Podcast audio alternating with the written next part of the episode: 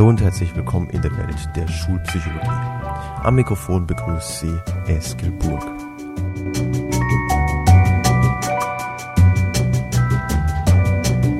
Classroom Management oder Wie führt man eine Klasse? Teil 1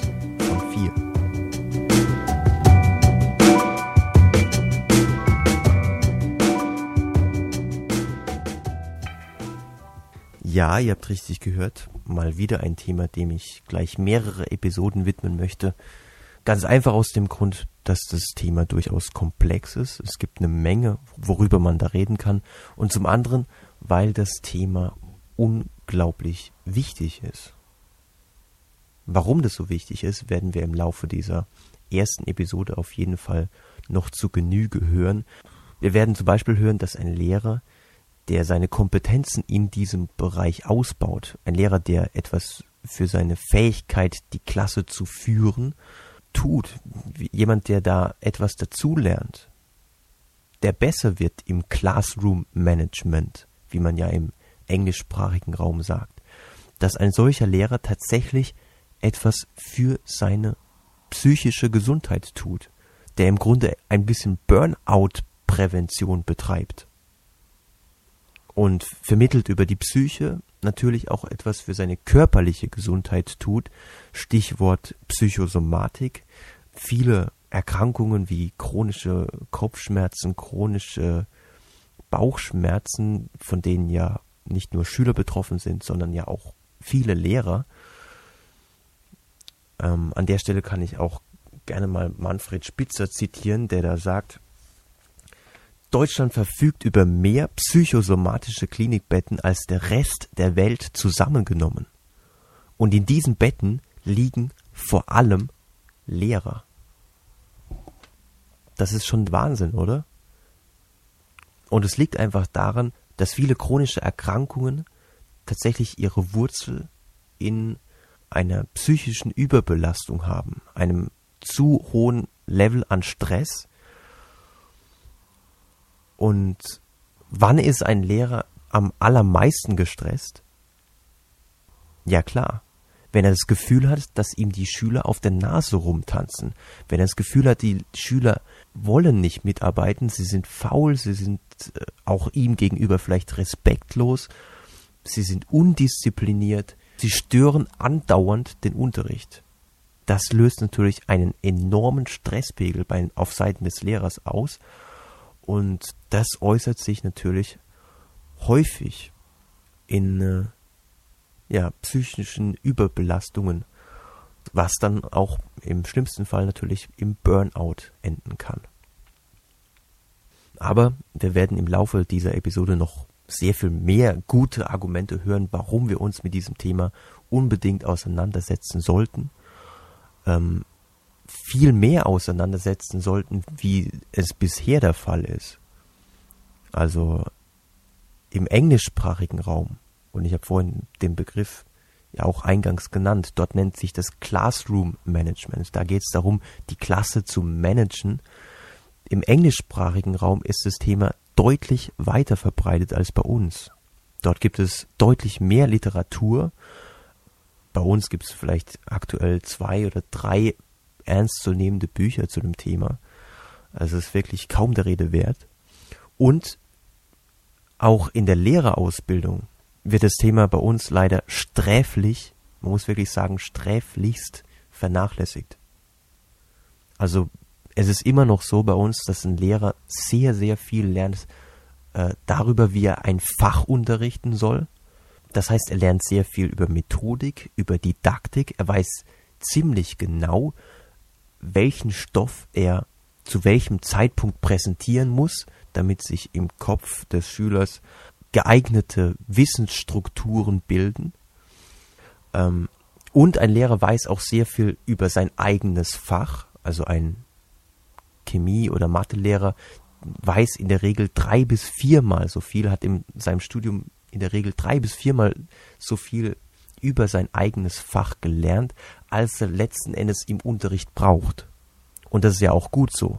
Also Lehrer sollen ja Experten sein für das, was sie da unterrichten.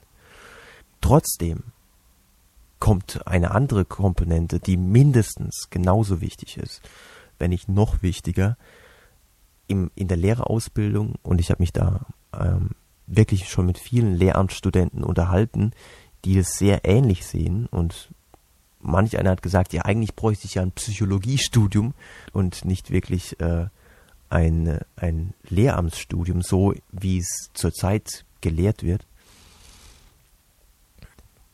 Denn bei uns lernen die angehenden Lehrer im Studium wirklich in erster Linie, wie man ein Fach unterrichtet. Sie lernen aber relativ wenig darüber, wie man denn Menschen unterrichtet, wie man denn die Schüler unterrichtet. Und das ist nicht nur ein bisschen schade, sondern ich finde, das ist schon eigentlich schon bedenklich. Ja. Bedenklich waren auch meine eigenen ersten Gehversuche im Bereich der Klassenführung. Also, ihr habt vielleicht schon mitbekommen, ich bin ja kein Lehrer im eigentlichen Sinne, sondern verdiene mir während dem Studium ein bisschen Geld dazu, indem ich Tennistraining gebe. Und da kann es durchaus mal passieren, dass 14 Kinder zu mir ins Training kommen und ich auch gucken muss, ja, wie kann ich denn die jetzt in den Griff bekommen? Ja, 14 Kinder, die meisten unterschiedlich alt, also man, manche sind sechs Jahre, manche sind 14 Jahre. Also das dann in den Griff zu bekommen, die zu managen, das ist gar nicht so einfach. Und die Kriterien, was ein gutes Management in dem Zusammenhang ausmacht, die sind im Grunde die gleichen wie bei der Führung einer Schulklasse. Und ich muss ganz ehrlich sagen, durch die Beschäftigung mit dem Thema Klassenführung habe ich für mein Tennistraining auch eine Menge dazugelernt. Denn am Anfang war ich wirklich miserabel. Also ähm, ich habe am Anfang gedacht, oh, die armen Schüler, die haben jetzt sechs Stunden in der Schule sitzen müssen und haben da ganz ruhig auf dem Stuhl sitzen müssen und jetzt kommt zu mir ins Tennistraining und dann verlange ich von ihnen erneut, dass sie sich hier bei mir an Recht und Ordnung halten müssen.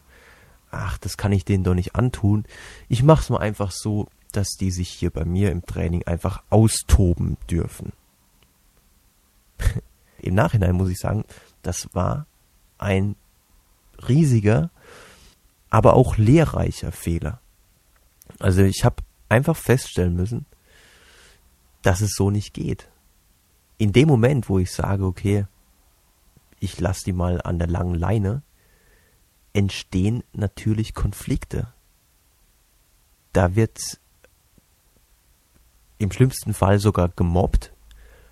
Ähm, da werden Bälle rumgeschossen im Tennistraining. Ähm, verstecken sich Kinder irgendwo. Also das ist, also das ist nicht gut. Aber mal abgesehen davon ist der große Nachteil von so einem laissez-faire Führungsstil, ist der große Nachteil, dass die Kinder natürlich auch nichts lernen. Denn wenn ich als Trainer ihnen irgendwas er erkläre und sie dann nicht zuhören, weil sie gerade mit dem Nachbar quatschen oder weil der eine gerade dem anderen äh, einen Ball äh, ans Bein geworfen hat, ja, wie sollen die dann überhaupt irgendwas von dem, was ich ihnen da vermitteln möchte, mitnehmen? Das geht nicht. Das mag den Kindern am Anfang Spaß machen, so gar keine Regeln zu haben und sich einfach austoben zu dürfen. Das macht natürlich Spaß, ja. Aber auf lange Sicht äh, ist es für die Kinder frustrierend. Die hören auf mit Tennis, ja. Weil sie nach sechs Monaten Tennistraining feststellen müssen, hey, ähm, jetzt war ich jeden Mittwoch im Tennistraining und gelernt habe ich immer noch fast gar nichts. Wenn ich auf den Ball versuche draufzuschlagen, schlage ich daneben, ja. Das ist frustrierend. Das deckt sich im Übrigen mit der internationalen Forschung zu dem Thema Klassenführung. Da zeigt sich nämlich, dass kein anderes Merkmal so eindeutig und so konsistent mit dem Leistungsniveau und dem Leistungsfortschritt verknüpft ist wie die Klassenführung. Das ist ein Hammer, oder? Somit war nämlich das Classroom Management, die, die, die Fähigkeit des Lehrers, die, den Unterricht zu steuern, die, die Schüler zum konzentrierten, motivierten Arbeiten anzuleiten, nach den sogenannten kognitiven Schülerkompetenzen. Also zu den kognitiven Schülerkompetenzen zählt die Intelligenz der Schüler und vor allem auch das Vorwissen der Schüler. Ein, ein, Lehr ein Schüler, der ein äh, der viel Vorwissen hat, dem fällt es natürlich auch leichter, neue Sachen zu lernen. Ja, aber das war äh, der wichtigste Bedingungsfaktor dafür, dass Schüler etwas dazugelernt haben. Und an zweiter Stelle war tatsächlich schon, schon das Classroom Management. Ja. Und das zeigte sich nicht nur etwa bei PISA, sondern zum Beispiel auch bei DESI. Also die Abkürzung DESI steht für Deutsch, Englisch, Schülerleistungen international. Bei DESI wurden die sprachlichen Fähigkeiten der Schüler in den Fächern Englisch und Deutsch erfasst. Aber das zeigte sich auch noch bei einer ganzen Reihe anderer Studien. Und wie immer könnt ihr natürlich, ähm, wenn ihr euch fragt, wo meine Quellen herstammen, auf www.psychologiederschule.de nachlesen. Ähm, bei Daisy zeigte sich sogar ein Zusammenhang zwischen dem Classroom Management und dem Lerninteresse. Mit anderen Worten, je besser das Classroom Management des Lehrers war, desto größer war das Lerninteresse von Seiten der Schüler. Natürlich handelt es sich dabei mal wieder nur um eine Korrelation. Man weiß nicht, ob es einen kausalen Zusammenhang gibt. Dennoch gibt es einen Zusammenhang. Wie die Kausalrichtung jetzt aussieht, das muss man natürlich erst noch ähm, dann in weiteren Studien herausfinden.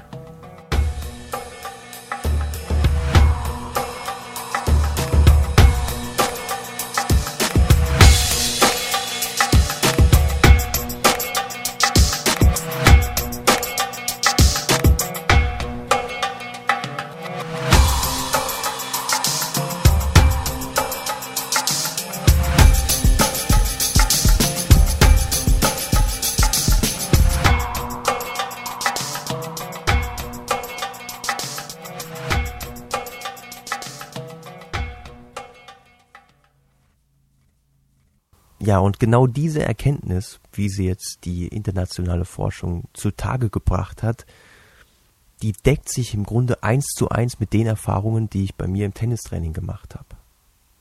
Dass nämlich ein schlechter Führungsstil, sei es, weil er zu laissez-faire ist, weil er zu wenig Regeln setzt, zu viel erlaubt, oder sei es, weil er zu autoritär ist, also das habe ich ja selbst nicht ausprobiert, aber habe ich selbst erfahren während meiner Schulzeit. Und ich, ich glaube, jeder Schüler, der einen solchen Lehrer erfahren hat, der im Grunde mit Angst arbeitet und seine Autorität aus diesem ja, Machtgefälle zwischen Lehrer und Schüler zieht, dass ein solcher Unterricht vielleicht ruhig abläuft, ja, das, das mag ja sein, aber was lernen die Schüler? Sie lernen natürlich Angst zu haben. Sie lernen natürlich die Angst, ja. Und das ist, glaube ich, eine Sache, worüber solche Lehrer anscheinend nie nachdenken. Ein Schüler, der bei dem Mathelehrer immer Angst haben musste, ein solcher Schüler wird doch später nie wieder ein Mathebuch in die Hand nehmen oder irgendwas machen, was mit Mathe zu tun haben könnte. Aber das scheint dem einen oder anderen Lehrer in der Situation dann auch egal gewesen zu sein. Denen ging es dann wirklich nur darum, dass in ihrem Unterricht Ruhe und Ordnung herrscht und dass sie dann sich einigermaßen zurücklehnen können. Also das war zumindest mein Eindruck. In jedem Fall ist es wirklich so, dass eine schlechte Klassenführung miserable Schülerleistungen nach sich zieht. Und solche miserablen Leistungen sind nicht nur, aber natürlich auch für die Schüler extrem frustrierend, Sie fragen sich, warum mache ich das überhaupt hier? Was soll ich hier, wenn ich doch sowieso nichts lerne? Wenn ich doch sowieso jetzt im Tennistraining keinen Ball treffe oder wenn ich doch sowieso immer nur Fünfen und Sechsen bekomme?